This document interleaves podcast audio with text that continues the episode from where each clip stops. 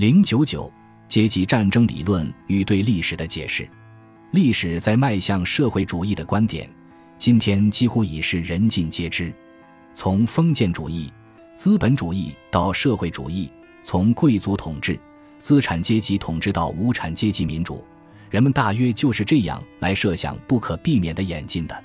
社会主义是我们不可逃避的命运这一福音，许多人愉快地给予称赞，其他人遗憾地加以接受，只有极少数无畏的人表示怀疑。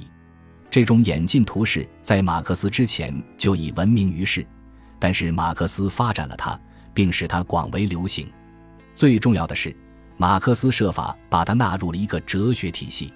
在德国唯心主义哲学的各种宏大体系中，只有谢林和黑格尔的体系对每一门学科的形成产生了直接而持久的影响。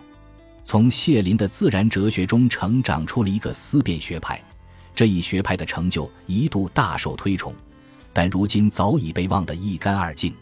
黑格尔的历史哲学曾经迷住了整整一代德国历史学家，人们按照黑格尔的图式撰写世界史、哲学史、宗教史、法律史、艺术史和文学史。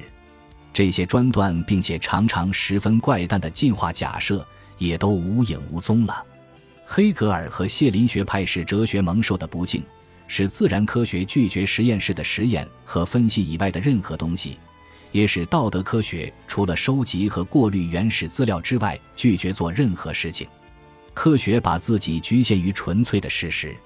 把一切综合都作为不科学的东西加以排斥。给科学再次注入哲学精神的冲动，只能来自别的地方，来自生物学和社会学。在黑格尔学派的全部发明中。只有一件东西注定更长寿，这就是马克思主义的社会理论。但是它的地位处在学术之外。马克思主义思想作为历史研究的指南，已经被证明是彻底无用的。根据马克思主义图式书写历史的尝试，都已可悲的失败了。像考茨基和梅林这样的正统马克思主义者的著作，在原创性的深入研究方面根本没有取得任何进步。他们只是在别人研究的基础上提出了一些阐释，其唯一新颖之处在于努力透过马克思主义的眼镜看待一切。然而，马克思主义思想的影响远远超出了其正统信徒的范围。许多在政治上绝不会被列为马克思主义社会主义者的历史学家，其历史哲学的观点却与他们十分相近。在他们的著作中，马克思主义的影响是一种干扰因素。诸如剥削、资本追求剩余价值的努力和无产阶级之类含义不清的措辞的使用，模糊了人们在公正仔细的研究材料时必须保持的清醒视野。全部历史不过是社会主义社会的一种准备。这种思想驱使历史学家在解释原始资料时大肆曲解原意。无产阶级统治必定取代资产阶级统治的思想。在很大程度上是以对等级和阶级的划分为基础的，这种等级划分自法国大革命以来变得非常普遍。人们把法国大革命及其在欧美各国引起的运动称为第三等级的解放，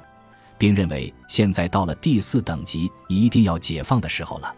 在这里，我们可以忽略一个事实，即那种把自由主义思想的胜利视为资产阶级的阶级胜利。把自由贸易时期视为资产阶级统治时代的观点，预先便假定社会主义社会理论的所有要素都已得到证明。但是我们马上又会遇到另一个问题：必须在无产阶级中间寻找这个被认为现在应该获得解放的第四等级吗？在农民阶级中间寻找这个阶级，不是同样或更加公正吗？当然，马克思无疑能够对付这个问题。根据他的观点，在农业方面，大型康采恩将取代小型企业，农民将给大农场主的没有土地的劳动者让路，这已经成为定论。如今，关于中小型农业企业没有竞争能力的理论早已被埋葬，这就带来了一个马克思主义无法回答的问题：我们眼前正在发生的变化将允许我们假设，统治权已经落入农民之手，而不是无产者之手。然而，在这里，我们的回答也必须建立在我们对资本主义和社会主义这两种社会秩序的效率的判断上。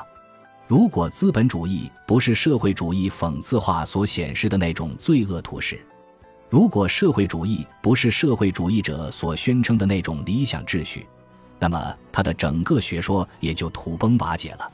讨论总是要回到同一个要点上：社会主义的社会秩序能否带来比资本主义更高的生产力？这是基本问题之所在。